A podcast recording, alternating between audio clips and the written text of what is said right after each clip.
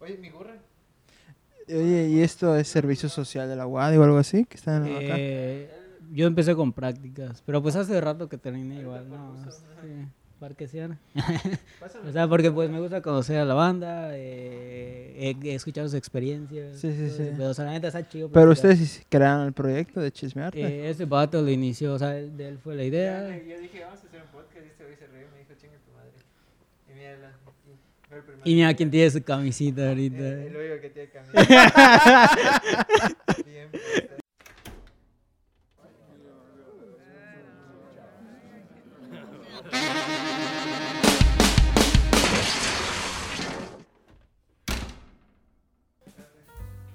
Como cuando falta, me estoy meando.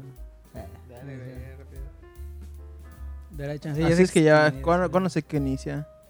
¿Cuándo sé que inicia ya? Al Ya grabar. empieza a decir, ey, qué pedo, cachorros. Después de que aplauda. Bienvenidos a volver a ver tu morro. Bienvenidos a un capítulo más de La Cotorrisa. Eh, qué pedo chismógrafos. Chismógrafo los vamos a poner a nuestros oyentes, güey. Ese ve. Se ve tu preparatoria trunca. eh. De hecho, eso dije ese vato, por eso estaría chido que entre solo los dos para que salga un tipo cotorrizo, no así. ¿Solo, tú y yo? Perdón por las, por las influencias. De las drogas. ah. No, creo que nunca he visto. O ¿De sea, he visto segmentos. No sé ¿De la cotorriza? De la cotorriza, pero nunca me he echado un. Viste que en algún momento sí los, sí los llegué a escuchar como un poquito seguido, pero es cosa de dos semanas, ¿sabes? Como, es, como los tres capítulos ya me dieron hueva, güey. ¿Pero qué cosa? ¿La cotorriza? Ajá. Ah, nunca los he visto. O sea, los ubico porque me parecen reels, pero me dan hueva. o sea. Ajá. Es igual, lo que estoy escuchando a gente secundaria, chile. Es, es, ¿sabes? es algo así. Sí, la verdad es eso sí. Es. La de se llama la onda, siento que hay contenido para todo, pero es en específico. Ajá. Verga, digo. Leyendas. Legendarias. Para eso veo el platanito, brother. Sí, güey. Son platanitos, güey. Eso es su papá de, Leyendas de Mauricio. Y. O ¿sabes cómo se llama? Este, el, tengo una foto con este vato.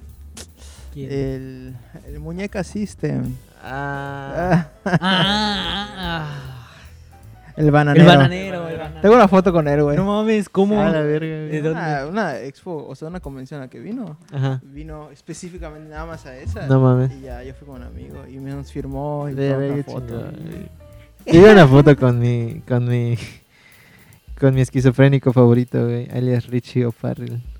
Ah, la virga, ¿tienes una Sí, foto de güey. ese güey? No, quiero una, güey. Ah. Baby, no. ¿Ya? ¿Ya estamos grabando? Ya, ya estamos grabando, padrino. Ey, el de audio, ¿todo bien? Cámaras, ¿todos listos? ¿Estás listo, Mika? Ya vamos a empezar. Hola, hola. Sí. Vamos a empezar. Yo he buscado mi foto con el bananero. A verla, a verla, yo sí quiero verla. Este- Va a ser la portada del video. ¡Hala! No, Sí, güey, ¿Cuántos años tenías? Ahí tenía como 18 más o menos, 19. Ah, no, tiene De la juventud. seis años, güey. Sí. ¿Qué fue ese vato? Ya. Después de ver una clásica foto con el bananero. Clásica. Pues gente, ya estamos de vuelta en Chismearte, ¿qué tal? Hola, ¿cómo estamos? Este, ya estamos de vuelta. Esto de sorpresa, tenemos invitado sorpresa, pero se sorprendió el invitado sorpresa a ver que empezamos a grabar. y pues tenemos aquí a, a, a Eh, Mika que nos acompaña. que ibas a presentar a mí primero, no sé No, primero, primero se tiene que sí, presentar sí, al al invitado, eh, a las bravo. pulgas. Hola, hola. Ya hablo. Ya, ¿qué pero onda? mejor conocido como el Coleccionada tristeza. ¿no? El coleccionado tristezas en la casa, señoras. Si alguien estaba triste, es buen momento de, de Para vendérmelo, ¿no? Para capitalizarse sus, sus sus, sus sadness. ¿Qué onda, amiga? ¿Cómo andas? ¿Cómo Bien, bien, pues güey? aquí, gracias por la invitación antes que nada. Eh, yo soy Micael Cobian. Eh, al menos en este contexto, pues me, me ubican como coleccionista de Ujú. arte. Actualmente no solo colecciono arte, de hecho es lo que más reciente, o no, no tanto en tiempo, sino que lo que más se ha añadido a la colección. Sí, man. en general, porque pues colecciono cine, música, arte principalmente, pero igual otras cosas como libros, ¿no? Ah, qué chido, qué chido. Está Muchas gracias por darte tu tiempo de venir y echar el cotorreo acá, como diría la chaviza. Y sí, primero, bueno, Iba a decir primer coleccionista, no, pero sí primero que viene a hablar. Primer de coleccionista que coleccionismo, ¿no? tenemos aquí, eh, aquí Creo que hablar con el No, papel de es coleccionista, ¿no? ¿no? Ah, bueno, pero no habló pero de no hemos hablado de coleccionismo. coleccionismo. Sí, por eso más como, Sí, como el papel ahorita de sí es coleccionista. entonces coleccionista, vamos a sí. trabajar Ok, ok. un tema muy importante y muy Sí, chido en de, el mundo. Sí, sí, sí, súper. muy chido de- para toda esa temática del arte y, Y a veces y- muy poco valorado, ¿no? Lo que es Sí. la chama. Pero es indispensable, siento, en lo que es el circuito del arte. Exacto, y también tenemos a nuestro querido compañero, compañero, no sé cómo le gusta que le digan, me vale madres. ¿Cómo estás, Héctor? Aquí disociado, emocionado de, de ya hablar de, ¿Cuándo? de coleccionismo por fin. eh, es un tema muy interesante de que la neta, pues me gustaría aprender porque no le sé tanto. O sea, me gusta, tengo ya mis pequeñas Dudas, ¿no? adquisiciones. No, O- también, también, dudas un chingo. Pero igual intento coleccionar cositas de, pues, de amistades y todo eso. De la clica. Ajá, exacto. la Entonces espero, espero aprender mucho el día de hoy eh, e influenciar un poco de, de tus conocimientos. Al primero que diga, más que una pregunta, un comentario, lo sacamos del podcast. bueno, pues, muchas gracias por esos tiempos. Tú igual por reaparecer. Aunque no me parece, llevamos sí. como un, bueno, al menos yo llevo como un mes sin grabar. Y yo pero, con- y la gente tal vez no está para saberlo. Pero Héctor lleva casi tres meses sin aparecer sí, por el aunque, museo. sí, aunque para ellos la semana pasada salí. ¿no? Ah, bueno, la semana pasada vino a barrer. No, Apagar pero- las luces. Apagar las luces. Baja el switch, dirían. Bueno, pues vamos, vamos a comenzar Vamos con el de tema. corrido. ¿no? Vámonos ya con el tema de, de- de Coleccionismo. coleccionismo. Hoy cuéntanos un poco sobre. Ya nos platicaste quién eres, qué haces. ¿Cómo? Un poco cómo inicias tu vida con el coleccionismo, ¿no? ¿Qué fue lo primero que coleccionas que dijiste? En "Ah, tu vida, moco, así, una- desde una uña". morrito. Sí. no sé, sí, sí. Tierra. Los chicles debajo de la mesa o no sé. ¿Qué? Como el pasó, Camilo, ¿no? Las uñas de mi novio. Espero que no. Camilo? Sí, sí, que lo colecciona ¿Qué todo fue de lo primero que coleccionaste, Mica? Cuéntanos. Eh, como tal, es que cuando empiezo a coleccionar en general, empiezo a Ujú. coleccionar eh, música, Ujú. discos, pero porque yo viví mucho esa transición de la música Ujú. en físico al Ares, Al- ¿no? Sí, Oh, sí, al sí. Ares, Que se descargaba al con troyanos. Por tal. ejemplo, claro, ¿no? Igual una... Como era como los que 2008, 2010. Sí, sí, sí, sí, más o menos 2000. Limonware igual. Sí, Sí. igual el Lars, ¿no? Que funó a todas esas páginas de Metallica. Ah, no, le ah. Igual había uno que se llamaba, que igual funaron, a- creo que lo metieron a la cárcel. Uno de que se llamaba así como El Pirata y una página para bajar música. y- Taringa, Ah, igual. el- Taringa es sí, sí. güey. Sí, igual también chido. Mega Upload, o sea que igual Ah, sí, como... sí, sí. Bueno, pues yo viví esa transición un poquito, ¿no? Entonces ahí es como un poquito di- diferenciar entre si era coleccionista o nada más sigue las mismas dinámicas. Pero lo que sí me queda allá es que pues me gustaba el hecho de, no sé, no sé llevarlo como una gran experiencia. Ajá. Pero como el hecho de abrir un CD, ver el booklet, ver el Simón, arte, Simón. ¿no? Porque también, no sé, Ay, un no. ejercicio muy actual es que si tú abres, pues, una canción en Spotify o en Sí. cualquier plataforma, Ujú. pues hay cosas que nada más es la portada y ya, ¿no? Simón. Un CD te trae contraportada, te trae abajo a veces como arte que interactúa con el disco, Ujú. incluso palabras que el artista agradeció, Ujú. y Simón, Simón. autógrafos y cosas así, ¿no? Eso es lo que me gustaba mucho de- del CD, de alguna manera. Ahí es donde empiezo a ubicar como que empiezo a coleccionar, Ok. ¿no? Oye, pues desde chiquito, güey. o sea, 12 o sea, años más o menos tenía. Mierda, Sí. ¿Qué tipo de música Dos- coleccionabas? Bueno, ahí era como, ya sabes, muy el rock escultura, ¿no? Ah, bueno, Uy. todos pasamos por esa etapa. Ya sabes, como Ah, es una etapa, mamá, olor es- a humedad o algo así. ¿no? es, es mi verdadero ser, mamá. o sea, es verdad, es verdad, ese vato sigue siendo él. coleccionaba metal principalmente, pero también coleccionaba pop, así de que Ajá. pudieras ver en mi colección en ese momento. El disco de Yurem. Firmado, ¿no? Aparte. Belinda y Satito, dice. Sí, a huevo. O sea, real podía ver como, por ejemplo, de una banda Satyricon, que es una banda de black metal, al lado de un disco de Nicki Minaj, ¿no? O sea, Ah, así de como sí. contrastante, de Julieta Venegas, que me encanta Ahí Julieta estaban los. One ¿no? Direction igual en moda, ¿no? Más o menos, Ujú. o sea, más o menos. Un poquito antes de ese boom de Ok. One Direction, pero sí. Entonces yo entiendo como que, bueno, no sé, tú corrígeme, pero siento que te nace esa, ese, ese gusto porque se va perdiendo como que el valor a tenerlo físico o por qué empiezas tú Porque en general, como, ajá, como mencionaba, como que me gustaba la interacción del disco, ¿no? Como abrirlo, toda esa experiencia de reproducirlo y así. También como Sí. ya hablando, no necesariamente tecnológicamente, Pero si tú escuchas un CD con una canción de Spotify, tiene más calidad un CD porque Mm. agarran más información. Toda Sí. la, Ah, bueno, creo es, el formato, ¿no? Sí, Pues, porque, no. bueno, en general las plataformas necesitan almacenar muchísima música, entonces comprimen la música lo más que se puede, ¿no? Sí. Y aunque hay como softwares y todo eso, eso con un disco nada más lo pones y ya. ¿No? Y así empiezo. Oh, ese- ese consumo. ¿Y, y, y qué, qué procedió después de que coleccionaste? Empecé con el cine. ¿no? Era, eh, ten- Eh, o sea, de etapa de rockerito, de etapa de Cinéfilo. o sea, seguí con la música, Eh. ¿no? Pero pues empecé, ahí sí como que se anexa el cine, Ajá. de alguna manera, ¿no?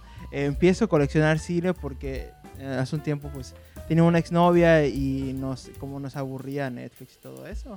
No que nos aburría, pero llega un momento que como que ya no hay más, ya sabes, o como que no han subido algo tan chido, ¿no? Entonces Sí. ¿Qué está decíamos... diciendo de Kissing Boot? que- Eh, ¿Cómo? ¿Qué está diciendo de Kissing Boot? Eh, El stand de los besos.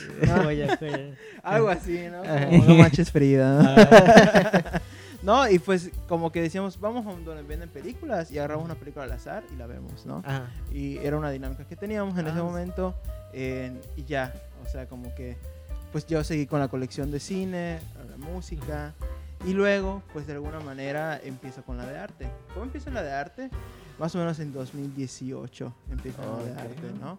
Bien, En bien. 2018, 19 más o menos, en una exposición de esta artista que se llama Estefanía Raudés. Ah, mm, sí, los No garabatos. ubican. Un Sí, saludo, sí, igual. sí, Me ha tatuado, un saludo a ella igual. Ah, El chiste es que hace una expo, creo que era su primera expo individual en, en la pizzería Perro Negro, que ya ni existe, ¿no? Y no sé por qué, como que me dio un feeling ahí. O sea, de ahí me puedo ubicar como el primer rastro de coleccionismo de arte. Y me llevé como 5 o 6 obras allá. Así, ¿no? Como que Mm. tenía ahorrado y dije, ah, luego pago la colegiatura. y nunca volví a es por el arte. Ya, sabes. Ajá. Y ahí es como empiezo a ubicar un rastro.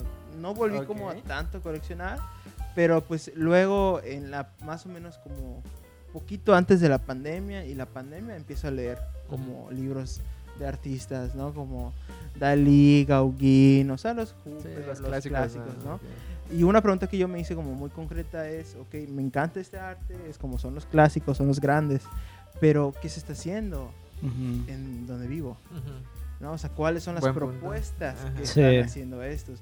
Estos, estos güeyes, por así decirlo, estos grandes, ya Ujú. pasaron a la historia del arte y por algo están allá.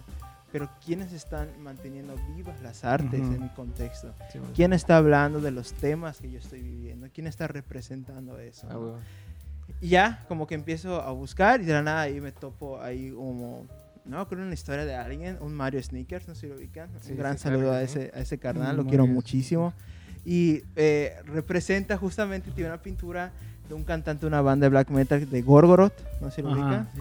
Y, tienen, y representa a Gal, que fue en su momento muy polémico porque Gal se declara, no sé si se declara, ¿no? Pero este, pues dice, no, soy homosexual, ¿no? Ujú. Y pues como en la escena metalera son así súper conservadores, aunque piensan que no. Mm. Como que así, casi casi lo funan a Gal y todo eso. Bro. Y hay una imagen de Gal con la bandera, pues este, LGBTQA Ujú. atrás de él. Y él pinta eso, ¿no? Ujú. Y yo dije, wow, o sea, un artista de mi ciudad está representando este tema actual. Y se ve que ubica la referencia de la Ujú. Y ya compro mi primera pintura que puedo decir como coleccionista de arte. Ok, iniciativa. Ya. Ahí, ahí como puedo decir, ya ubico como ya coleccionista de arte, aunque ya había comprado arte Ok, anteriormente. ok. ¿No? Oye, este. Aquí comentamos una cosa muy importante, ¿no? Eh, fuera de que ya dijiste que te gusta coleccionar cine, eh, bueno, no, acercado a esto, que te gusta coleccionar películas, cine, ¿no? Coleccionas igual música y aparte coleccionas arte. ¿Existe algún tipo de comunidad entre los coleccionistas? Sí, Hay claro, un grupo de WhatsApp. Incluyeme, dice. y, es lo que le justo, bueno, hace rato como comentábamos un poquito, este, de muchísima comunidad de coleccionistas de arte, no tanto. O sea, sí, no, sí hay que como que aclarar que sí nos Ajá. ubicamos como coleccionistas de arte, pero en otros tipos de coleccionismo, o sea, de cine hay coleccionistas de horror, ¿no? Mm. Coleccionistas de, vamos a poner entre comillas, cine de arte, ¿no? Coleccionistas de películas de Marvel, o sea, hay comunidades por géneros de cine, ¿no? Ok. En la de música igual, o sea, hay coleccionistas hasta de solo artistas como Devil Doll, por ejemplo, se ubican Devil Doll, también que Ujú, hace sí. música clásica y media tenebrosa. Sí. O sea, una vez ubiqué un, un grupo que se, solo se dedica a, a coleccionar a este artista, ¿no? Y en música hay por géneros, bandas, o sea, hay Sí, muchísimas cosas. Y yo también, yo hago- trato de hacer grupos de mis gustos, ¿no? Tengo uno de, Mm. que de black metal, tengo uno de coleccionistas de cine aquí de Mérida, con Radamés, justamente, un saludo al Ah, carnal. saludo a mi primo. Rada- Quito Y-. Pero cuando me topo aquí en el coleccionismo de arte, casi no. No es que Mm. no haya comunidad, claro que hay muchísimos coleccionistas y en muchas partes del mundo, pero como que no hay este interés de vamos a hacer acciones en pro del Mm. coleccionismo Ok, entre ok. coleccionistas, ¿no? O tal vez sí las hayas, pero son como rastros, ¿no?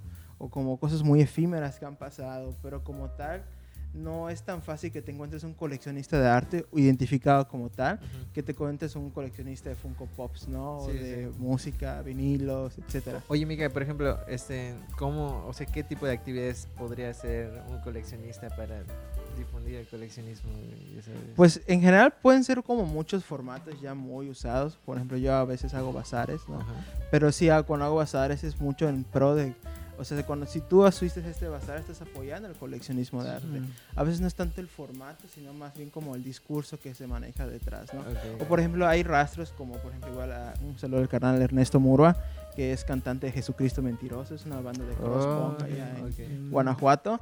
Y he visto a veces, por ejemplo, él comparte cosas así como exposición de vinilos, ¿no? Entonces, Ok. junta coleccionistas para que expongan su colección de, de vinilos, ¿no? Una vez vi que él participó en, en un evento así, dije, wow, o sea, se me hizo algo como muy interesante porque le da protagonista a quien ayuda a la Ajá. escena de alguna manera, por así decirle, ¿no? Sí, pues tendría cierto sentido, ¿no? Es, es parte de la comunidad, comuni- comunidad, Sí. al fin y al cabo, ¿no?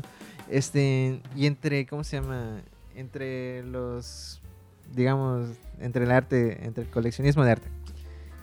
¿Qué tanto has visto que se desarrolle eh, este pedo del coleccionismo del arte en Yucatán? Sobre todo con los emergentes, güey. que es- lo que- a Quisiera como, saber, así como dos parteaguas, ¿no? Lo primero es que justo lo compartí en mi Instagram, no sé si lo llegaste a Ajá. ver, Santi, que uno de los pioneros del coleccionismo de arte es yucateco, ¿no? Ok. Que es Álvaro Gil Carrillo. Ah, sí, sí, sí, sí. Tiene en su colección Riveras, Ujú. Siqueiros, Clementes Orozco, o sea, es un grande, Sí. pero un grande y justamente este, mi maestra Luz María, historiadora de arte, un saludo igual para ella, este me pasó una tesis del UNAM Ujú. donde habla sobre este coleccionista, ¿no? Y el poder Ah, del coleccionista, ¿no? Y Ujú. toda esta parte. Entonces, como que sí, en Yucatán sí coleccionismo de arte. Igual Ajá. está Manolo Rivero, el de Ground, que fue un gran coleccionista Mm. aquí en Mérida. Entonces sí vemos que hay coleccionismo, ¿no? Digo, de todas maneras, tan solo ver las galerías es una muestra de que si sobreviven Sí. a partir aparte de los apoyos, también porque hay gente que los consume. Sí, sí. ¿no? Pero ahora, hablando así como, como decía el Partaguas de coleccionismo emergente, es lo que más yo estoy metido, pero por muchas connotaciones, ¿no? Ujú. Primero que nada, como pues mi economía, eso sí. es lo primero, ¿no? Ajá. Pero pues también porque de alguna manera me identifico con ese arte joven. Sí, es ¿no? tu contexto. Porque Justo, no sé, en el blog abrí que se llama La Nota Triste, Ajá. ahí pongo que me gusta mucho Van Gogh, pero Van Gogh nunca podrá pintar un panucho, Ujú. ¿no? Entonces por eso... Ay, Entonces por eso colecciono arte, porque Sí. de alguna manera quienes están hablando de los temas que yo vivo o que Con lo que te identificas. o referencio son ustedes los artistas. Ujú. Sí, ¿no? los actuales, ¿no? Los contemporáneos. Sí, Sí. los contemporáneos al fin. y Sí, al yo, cabo. ajá, justo hoy estaba hablando con unas amigas de esto, de que, ah, entras a la universidad, ¿no? Por ejemplo, y empiezas a estudiar como que los artistas de historia del arte, todos los antiguos, los clásicos y todo eso. Y es súper importante, sí. Pero también es importante conocer lo que está pasando en tu entorno. También para crear, para entender un poco, tal vez. Yo siento que es importante ver lo que se está haciendo en la actualidad. Sí, claro, y creo que como hace rato mencionábamos con Santi, el coleccionista converge en las dinámicas del arte, ¿no? Pero converge casi casi una posición distante, como muy observadora, ¿no? Incluso a veces podría ser anónima, porque es como, pues no. Yo no sabía quién era, ubicas. quién era el coleccionando tristeza. Sí, sí. Me lo compró un tal coleccionado triste. pues sí, oye, ese es un buen punto, ¿no? Es un buen tema. ¿Consideras que el coleccionista tiene algún tipo de responsabilidad en el medio artístico? ¿O responsabilidad? o, Buena pregunta. Mira, ¿qué- creo que sí Responsabilidad tiene- o importancia, no sé. Mm. Definitivamente tiene un rol, un papel, Ujú. pueden ser muchos, como por ejemplo, aunque puede sonar un poquito como muy, muy capitalista o algo así, pero a veces el coleccionista es quien valida el trabajo de un artista sin Ok. caer en que es el único tipo Ajá. de validación. Sí, ¿no? sí. O sea, cuando tú escuchas, este, de, no sé, Jenny Saville eh, vendió una obra en 12 millones de dólares. O sea, tú ubicas eso y dices, ¿quién paga por eso? ¿no? Ujú. O Mm. imagínate quién le da ese valor monetario y ese valor como a ese arte para que, ¡pum!, haga Sí. este tipo de noticias. Simón. Aunque no es el único tipo de valor que se le puede adquirir como una obra, ni es el único medio, pero creo que principalmente eh, le da como validez de alguna manera. Ujú. También eh, las colecciones son registros, Sí. son acervos culturales, ¿sabes? Y de alguna manera también extienden la vida de la obra más allá de la galería. No sé si me da a entender. Por ejemplo, Sí, yo cuando sí. compro una obra le incluyo mucho en mis espacios. ¿sabes? Y cuando la gente va y alguna vez, pues incluso puedo contar como historias de piezas que yo tengo. Entonces le sigue dando vida y uso Exacto. al arte en ese sentido, ¿no? Oye, este. ¿Consideras que el coleccionismo es, es como algún tipo de, de profesión? Sabemos que es como que la, la- la parte de atrás de, de, de la escena, ¿no? O sea, no, no la parte de atrás, imagínate el telón, en la parte de los que están moviendo las cosas y los demás, porque si, si- o sea, te dicen, el, te hablan del mercado del arte, te dicen el artista y esto, y que se vendió en tanto la obra, pero no te dicen quién la compró.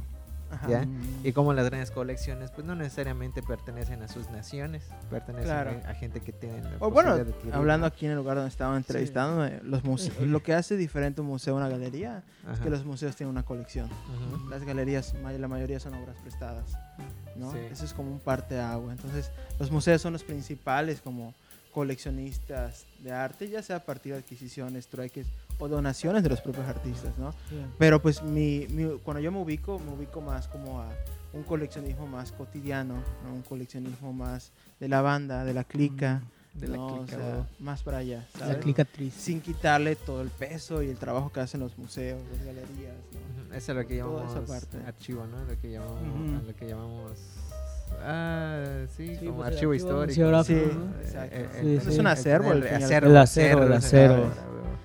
Sí. Este, oye, este, y fuera de, de lo que tú consideres de, de tener en, en profesión esto, ¿consideras que una persona para ser coleccionista tiene que tener algún tipo de formación o simplemente va a le- lo que le gusta va coleccionando? Pues sí hay coleccionismo como académico, ¿no? Vamos a poner así que busca no necesariamente como con, o sea, buscar artistas que se consagren, o Ujú. ya consagrados, sino busca que sus artistas se consagren. Ujú. Ok. No como por ejemplo el coleccionista de Rómulo Rosso, Rómulo Rosso Ujú. fue quien hizo el- sí, Sí. la glorieta de la De- bandera, de- por así se le conoce mayormente. sí. Él de las Américas, las- ¿no? Igual. Sí, creo que sí. O sea, hay varias razas de Rómulo Rosso aquí Sí. en el estado, ¿no? Pero pues él, lo interesante de ese coleccionista es que agarraba piezas de su colección y las metía a investigación o las metía a exposiciones porque él consideraba que mover su obra es incrementar el valor de su colección, Simón. ¿no? Y eso para mí es como un coleccionismo más de inversión, más académico. no Ok, ok, sí, sí, sí. ¿no? También hay coleccionismo más lúdico como el mío, que Ujú. mayormente es como a, me gusta o entiendo esa referencia, entonces yo quiero adquirir esa obra porque pues la puedo entender por lo que yo he vivido. Simón, Simón. Entonces un poco por allá. Oye, este. me tenía otro, otro tema por allá, ahora que lo mencionas. Antes de, de empezar a grabar, estábamos tocando como que temas del tipo. El Santi andaba Eh, con todo. Estaba buena la Se plática hizo el antes de- podcast antes de empezar a grabar. No, pero hay, hay temas que no alcanzamos a hablar, ¿no? Como mencionabas este concepto de coleccionismo sustentable, autosustentable. Autosustentable, ¿no? O sea, es como, ¿cómo haces que tu propia colección te genere dinero para seguir coleccionando? ¿no? Exacto, ajá. O sea, en ese sentido, lo podemos ver desde rastros como muy chistosos en otro tipo de colecciones como de música, como gente que antes quemaba los discos originales y los vendía. No sé si les llegó a tocar eso, por ejemplo, o en trueques. Ajá, que eso el pasaba mucho. y. Sí, Lo sí. quemaban y lo vendían y de alguna manera ganaban dinero y seguían comprando la colección. Ok, ok, sí, Entonces, sí. ¿no? O sea, Todos los que tengo. ah, Eh, Sí, que y- había, había un morro de tu, eh, de tu seco que tenía el original y todos los demás tenían pura Exacto. copia. ¿Qué diciendo es de los quemaban del exacto, o es trueque. Sí, sí, o sí. es- ¿Qué este dice de colección retro? Ah. te amo, Rada, te amo. Saludos a Rada, saludos a Rada. Pero entonces como es, son de este tipo de prácticas que de alguna manera este, hacen que la propia colección te genere dinero. Por ejemplo, algo mucho que se da en las colecciones de arte es libro de colecciones, Ajá. ¿no? Que más o menos en ese punto ya este es una colección tan grande y tan, tan genial que vamos a hacerle un libro a tu colección, ¿no? ¿no? Ok. Como colección museo de Orsay, ¿no? O Sí, sí, colección a huevo. museo acá. De alguna manera también son como mecanismos para ingresar economía a la colección, Ah, que no sé si necesariamente son destinados para agarrar más colección, pero ahí se puede entender que si tú haces cosas de tu colección para que te genere dinero para seguir coleccionando, es como coleccionismo autosustentable. Porque justamente hablábamos hace rato Santi y yo que hay como esta idea de que el coleccionismo es alguien Tiene muy que ser pudiente. multimillonario. No, Ajá. es alguien como muy pudiente y así, porque también es la premisa o la duda de si me gusta coleccionar pero no tengo dinero, ¿cómo le hago? Sí, porque ha- hay como que esta confusión, ¿no? Muy, muy inocente y algo absurda, ¿no? De, de parte de, lo- de los que están literalmente poniendo su primer, dando su primer pasito en el mundo del arte, ¿no? Ajá. Diferenciar entre un mecenas y un coleccionista, ¿sabes? Ujú. Entonces platicamos hace rato, ¿no? Hay como que esa diferencia entre decir, pues el coleccionista es alguien que te va a comprar lo que tú ya hiciste, ¿ya? Mientras que un mecenas es alguien que te, que te va a pagar para que tú hagas Tú algo, desarrollas, ¿no? ¿no? Por ejemplo, muchas piezas de Dalí fueron financiadas por, Ujú. por mecenas, ¿no? Sí, Peggy. Guggenheim, esta otra gran coleccionista, igual. Y gran mecenas también. ¿no? Y Ajá. eso está súper padre, ¿no? Sí, Pero bueno. pues también siento que el mecenazgo se hizo un Ajá. poquito ya... Eso casi, ya es casi, eh, sí, pudiente, eso sí es Eso sí, sí. O pues sea, sí sí hay diferencia en esa Ajá. parte. Incluso Básicamente estás empleando gente. Sí, sí, sí. Sí, la, sí, propia, la propia historia del arte o del coleccionismo de arte empieza con reyes, ¿no? Con gente de la alta, o sea, aristócratas, reyes, porque antes era como una visión de que, mira, tengo aquí un bosco, ¿no? Entonces traigan al príncipe de tal, tal, no sé, país, Claro. porque quieren ver la pintura del bosco Ujú. ¿no? Entonces eran como muchas hasta relaciones políticas en ese sentido, ¿no? Sí. Pero obviamente conforme avanza el tiempo, en, en algo más Como que se contemporáneo, democratiza un poco más. de ¿no? alguna manera, no. Sí se puede hablar de eso en el cine y la música, Ok. pero en el arte sí es como un poquito más, ¿sabes? Porque es la misma pregunta que a ti te hice, o sea, cuando yo le pregunté a artistas, ¿qué coleccionistas ubicas? Ujú. ¿Qué coleccionan arte? Pues como que rara vez me sí. una respuesta que Te quedas diga, en "No, pues blanco, ese". güey. Ah, huevo, sí. O sea, conozco tal coleccionista, ¿no? Y ni siquiera a veces como que en un coleccionismo más local, a veces como más nacional, que pueden ser como grandes estrellas o mínimamente gente ya posicionada en el coleccionismo de arte. A veces tampoco se ubica eso, ¿no? El Sí. trabajo que están haciendo los coleccionistas de, arte al fin y al cabo, ¿no? Claro. Por mencionar esta colección Baco, colección Briseño, Elías Fontes, Sarur, son coleccionistas latinoamericanos, mexicanos, Ujú. que mantienen, no sé si decirle vivo la escena del coleccionismo de arte, pero están haciendo un trabajo súper interesante con el Sí, sí, ¿no? sí. Oye, este. Ya, ya hablamos un poco sobre cómo te formas como coleccionista ¿no? y todo, todo este rollo. Ya no estamos saltando de los puntos. No, vamos bien, vamos bien con los puntos. Yo tengo por ahí como que una, una pregunta, ¿no?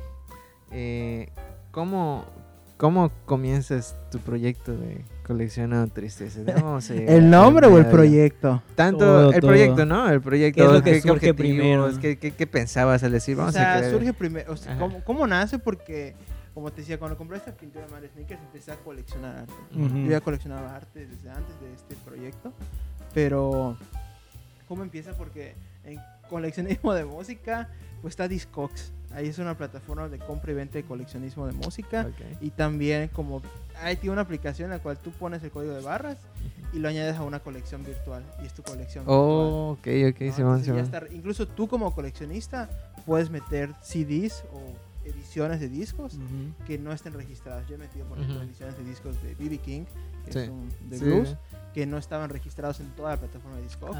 Y yo la meto ahí para que otros coleccionistas, si tienen esta edición, este de, eh, lo metan Ah. en su colección virtual, ¿no? Sí, Lo que es interesante, voy a hacer un paréntesis, como mismo los coleccionistas van haciendo medios y plataformas Sí, para mo. mantener vivo esto.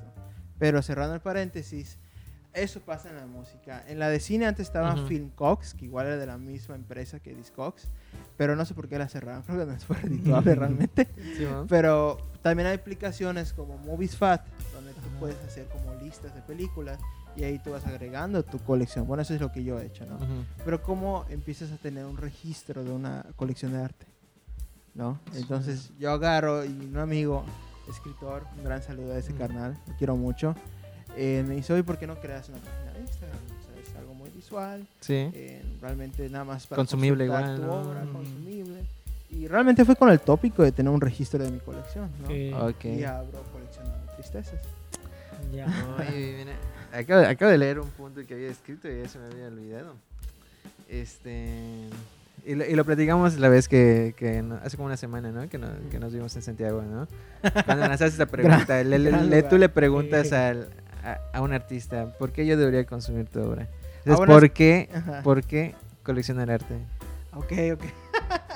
Pues sí, es que a veces es una pregunta que bueno, Santi y yo que le hago a los Mm. artistas como para pues como para crear reflexión al fin y al cabo de estos temas es como si un coleccionista viniera y te dijera ¿por qué tengo que coleccionarte? ¿qué dirías? ¿no? Como una pregunta Ok. que sí Ujú. se pone, o sea, ya pone como en cuestión tus temas como artista, Ujú. ¿no? Sí, sí, claro. pero pues es otro tema.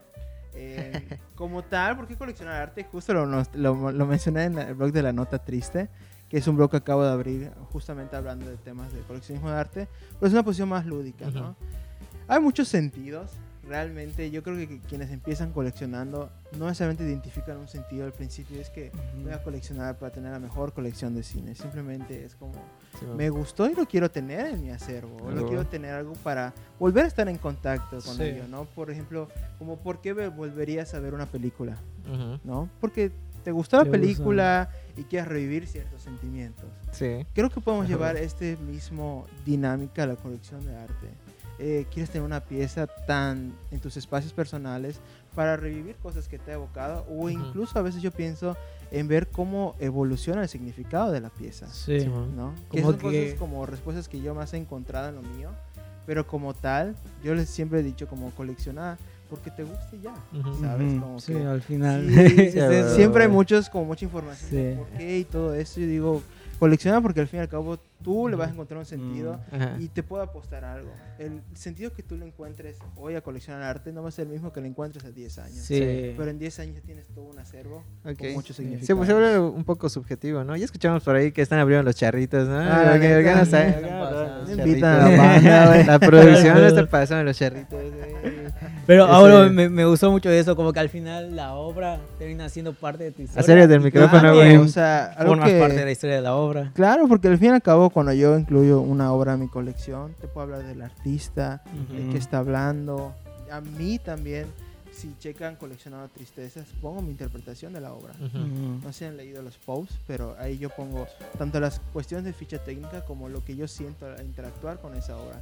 Porque eh, claro que para mí es muy importante la intención artística, Sí. un poquito el por qué el artista utiliza tales materiales o tales símbolos. Entra el análisis, ¿no? eh, todo Sí. ese análisis de la obra. Pero también para mí es importante el exponer por qué a mí me motivó a adquirirla, Ujú. ¿sabes? El por qué yo al ver esta obra la Ok. anexo a mi colección. Porque también darle un poquito de protagonismo a esto que me genera es darle como un lugar a lo que he vivido a partir de esa obra, ¿no? Ok.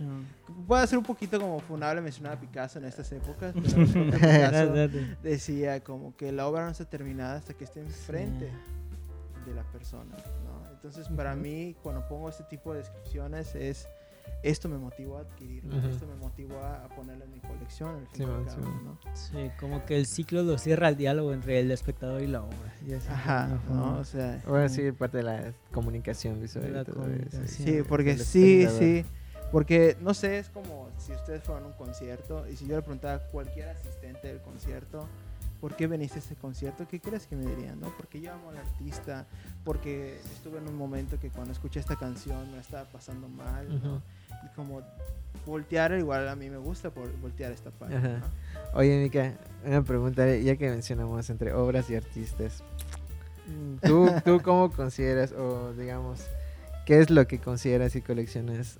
¿El arte o el artista? Yo creo que los dos, ¿sabes? Porque hay arte que he comprado de artista solo una vez Ujú. Ok. y tampoco puedo asegurar que vuelva a comprar o bueno, en ese momento como que no está dentro de mi radar seguir Ujú. comprando o adquiriendo Simón. tal artista.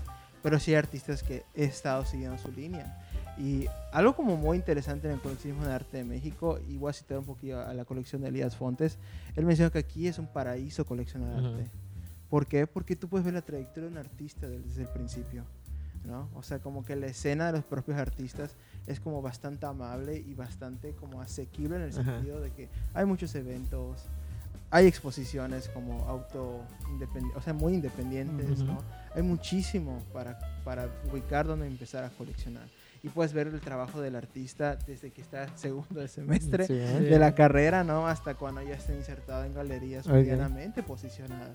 Y en eso sí le doy mucho peso a lo que dice Elías Fontes, ¿no? Como que es un paraíso coleccionar arte aquí en México. Ok. Por esa parte, porque puedes ver la trayectoria. Y Ujú. también yo tengo artistas que he visto su trayectoria de alguna manera, ¿no? Ok. O he estado empezando a seguir su trayectoria. Por ejemplo, alguien que tengo mucha obra es de Café Rojas, ese Sleeve, una- canalazo, Ujú. ¿no? En alguna manera, el escritor, tengo varias obras, tal vez no tan temprana, pero sí tengo ahí obra un poquito que he ido adquiriendo y así. Artistas favoritos de tu colección. Tienes que decirlo. Oye, eh. Ese, no, güey, cállate. eh. Por eso no te damos el micrófono, Héctor. Es cierto. Oye, ese, danos tu, tu punto de vista sobre esto, ¿no? Comparando lo que es el mercado de artistas y... eh, bueno, el mercado del arte, ¿no? Pero entre artistas emergentes y consolidados. Este, ¿tú, tú cuál, cuál es tu opinión sobre eso? ¿Consideras que hace falta más, más colección de arte emergente, colección de arte en general? No Mira, sé. Creo que mucho, muchos eventos culturales, muchísimas dinámicas para difundir el arte. Hay muchísimas propuestas artísticas en el sureste mexicano. O sea, por eso vuelvo a citar Elías, es un paraíso México para coleccionar arte. Pero creo que no hay tanto el tópico de coleccionar arte. O sea. ¿qué eventos ubicas que son para iniciar colecciones? Que no sea Sonamaco, y Ajá. que no sea la Noche Blanca. Y Ajá, pero con el tópico de vamos a iniciar colecciones de arte. de hecho, que la Noche Blanca no es ni tanto para eso, ¿no? Ni, ni para el consumo. Bueno, No, o consumo, sea, es pero. más como un consumo cultural.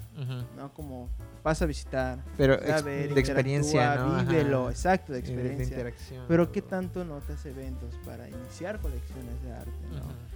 O para incluso ver coleccionistas de arte. Bueno, que en comparación con, con los otros tipos de coleccionismo, ¿no? Por ejemplo, podemos ver los bazares pop, ¿no? Como el que armaron aquí por la... Ajá. Aquí de- del Parque de la Paz, Sí, ¿no? sí, sí. O sea, todo ese tipo de cosas que en otro tipo de colecciones sí hay.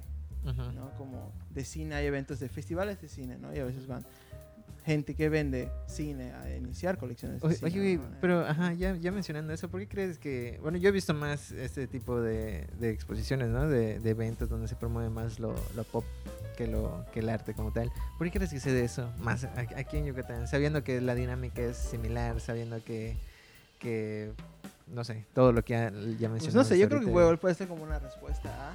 ¿no? Ajá. También puede ser una ausencia A. O sea, pueden ser como muchas aristas o muchos matices esto. Pero creo que también hay como una línea muy marcada entre el artista y el coleccionista. Ok. ¿no? O sea, Sí, que sí, sí. tanto el artista involucra al coleccionista para saber los intereses del coleccionismo de arte. Ujú. No sé si me doy a entender.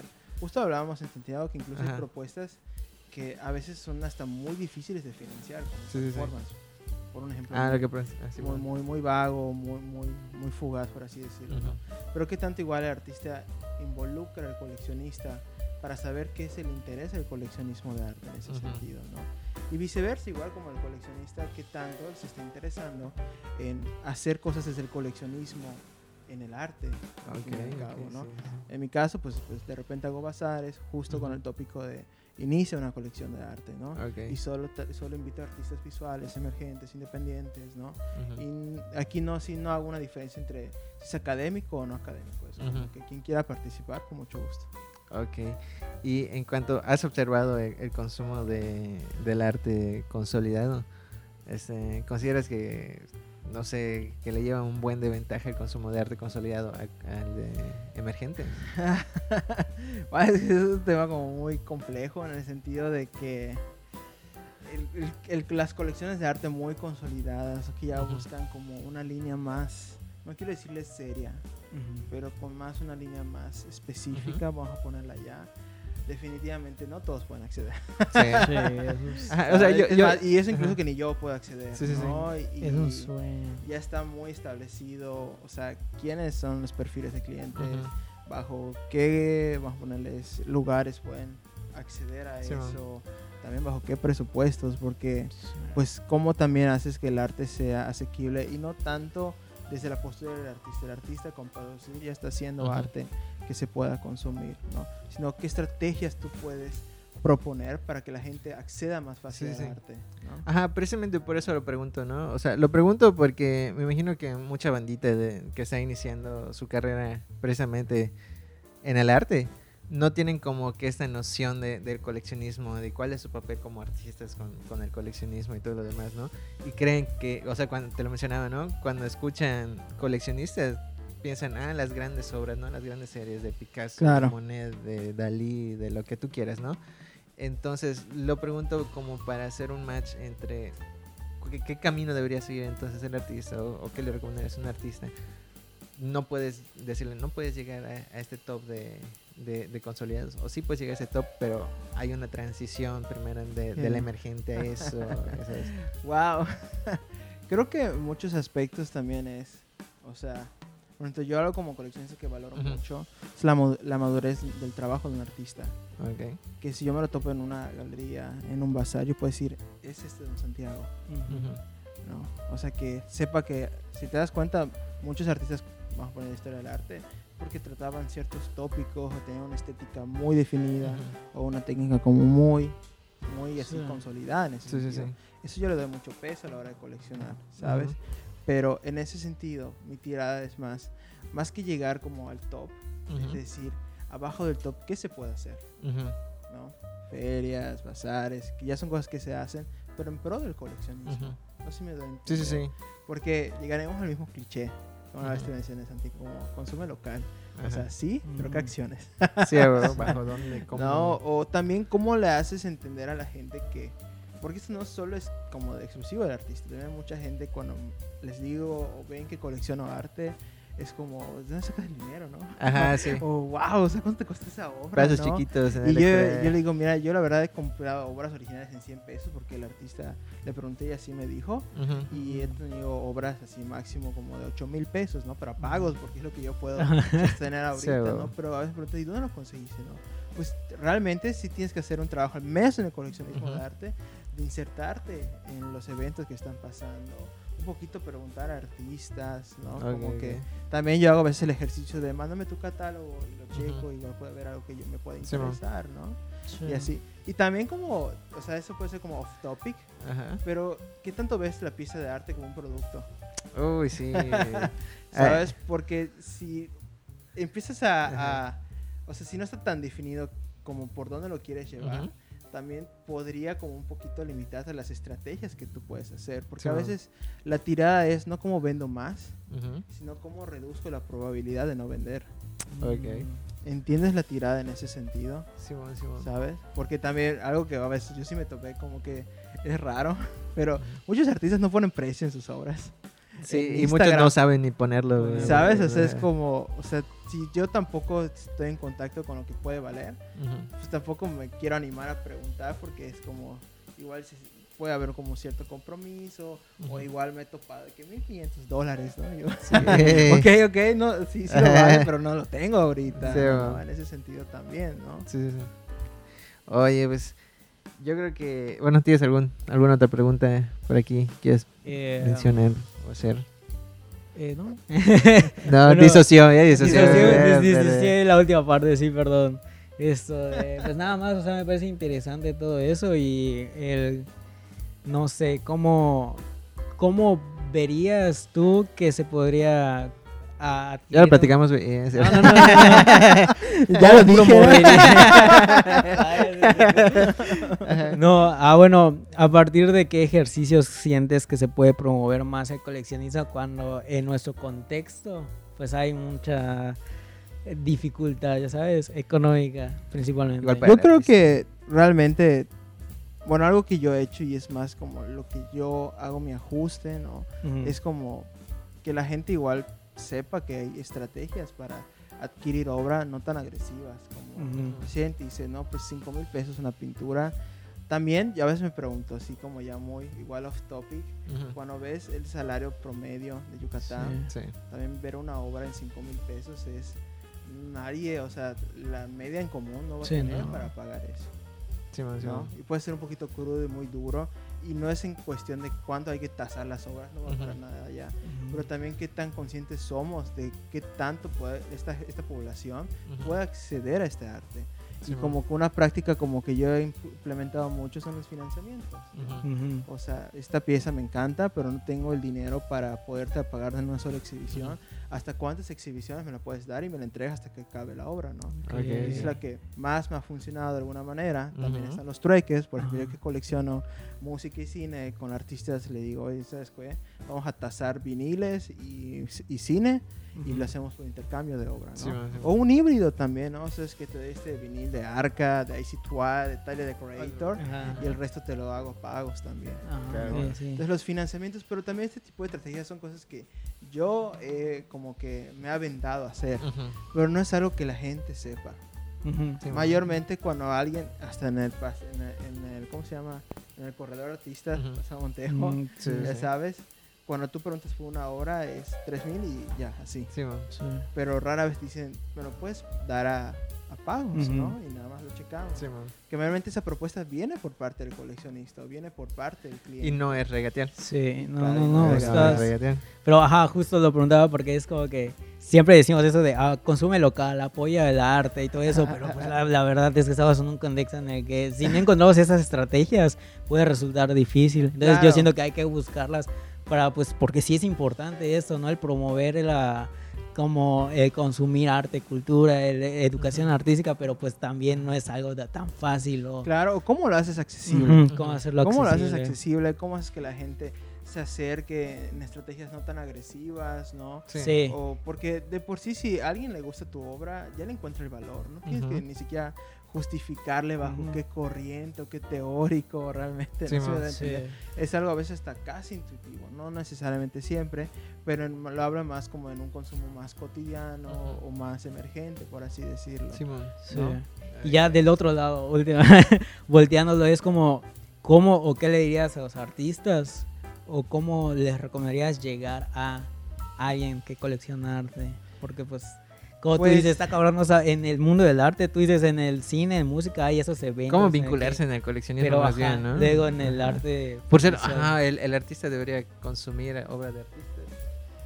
Ajá, Pues de por sí, algo que me ent- cuando entro, bueno, si checan coleccionado tristezas, Ajá.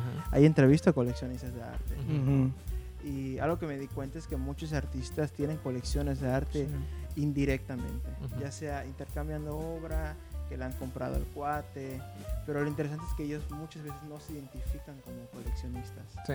¿no? Si ustedes artistas que tienen un acervo o una colección de arte, si empezaran a identificar como coleccionismo de arte, ¿con qué preguntas empezarían a topar como Mm. coleccionistas? ¿no? ¿Con qué temas les interesaría estar en contacto como coleccionista? Sí, y como coleccionistas, ¿qué puedes hacer para promover el coleccionismo de arte? ¿No? Porque por eso les decía que de repente en el medio y en el juego hay como un papel entre coleccionista y artista. Pero lo interesante es que el propio artista termina siendo un coleccionista de arte, solo que no se identifica como tal. Sí. Pero si ustedes se ponen el papel por un momento, se van a empezar a topar muchos tópicos, muchos temas, que también los incluye como Ok. artistas. ¿Saben? Ok, Sí, buen muy punto, interesante. Excelente, ¿no? Mica, muchísimas gracias por acompañarnos. ¿Quieres, Pues, ¿Quisieras agregar algo. más? ¿Tú quisieras agregar algo más? Eh, pues no sé, tú, algo que quieras comentar antes de cerrar el capítulo, todo bien. Aprovecha, ¿quieres poner a alguien? Pon a Ah. alguien, eh, que no hay pedo. ¿Quieres exhibir a alguien? Estamos hablando de ti, Alan. Disparar algo, lo que tú quieras. Ese, Todo embriagado, güey. Ya, cómprale, pobrecito, güey. No, pues, o sea, en general es, es un bonito mundo coleccionar arte. Ujú. Definitivamente es un coleccionismo muy diferente a otros que he estado. Es un coleccionismo con muchas preguntas y pocas respuestas, Sí. porque la realidad es que estás centralizado Ujú. en cierto perfil de Ujú. coleccionistas. No, del elitista, del elitista. Por así decirle, sobre todo en el, vamos a poner en el mainstream coleccionismo, porque Ujú. claro que muchísimo coleccionismo más cotidiano yo le llamaría. ¿sabes? Que lo que busco con coleccionar tristezas justamente es darle ese protagonismo a esos coleccionistas que tal vez, no sé, o sea, no necesariamente van con un tópico de que yo quiero que el artista que coleccione vaya a ser el siguiente Frida Kahlo, Ujú. ¿no? O el Diego Rivera, ¿no? O el Clemente Sí. Orozco, y todos los clásicos, ¿no? Ujú. A veces es un coleccionismo más de porque me gusta, me gusta incluir en mis espacios. Ya, Y ok. quiero darle un poquito yo a esa plataforma. Sí. Vale, vale. Y pues no sé si puede como un apartado de saludos. Sí, adelante, saluda a quien Sí. tú quieras. Ya vi tu lista, güey. Dilos todos, güey. sí tengo mi lista, ¿eh? Un saludo a Esmeralda, un saludo al Ángel, a mi jefecita, cómo no. Claro que sí. al Sneakers, al escritor, a la Lechón de Piedras, A la- al Alan, a la Nefer, al colectivo de Migrarte y a muchísima Sí. banda y artistas que me han apoyado. Si te identificas con lo que digo, sé que sabes por qué. Dale, pues. Excelente. Pues muchísimas gracias por darte chance. No, ustedes, en serio, de cotos. ustedes. Neta que fue más tiempo de que probamos los micrófonos que que grabamos. Sí.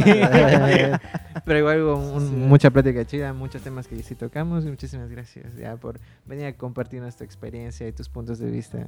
No, muy ustedes. interesantes, muy interesantes. Tenemos me voy, me voy nutrido.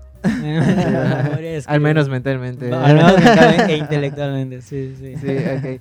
Pues te repito, muchísimas gracias. Esa es tu casa cuando tú quieras venir a platicar, a echar cotorreo de lo que sea. Cuando quieran. Eres bienvenido aquí, venir a decir lo que tú quieras, cuando tú quieras, como tú quieras, ya sabes. Muchísimas gracias por venir, Mika. Tú- esperemos que tu proyecto siga creciendo, Creciendo. sigas con, sigas coleccionando tristezas, ¿no? Sigas coleccionando menos endorfinas y, y así, ¿no? Muchísimas gracias. A ustedes, gracias. Y a la gente que nos sigue, a las tres personas que nos ven diario, muchísimas gracias por estar aquí. Eh, no sé si hay ¿ah, ¿quieres agregar más. No, no Nah, queremos agregar nada vemos, más. Nos vemos. Muchísimas gracias porque hay hambre. Nos vemos. Sí, Adiós. bye. bye. Bye. Hay que aplaudir. se logró, se logró. ¿Cómo se-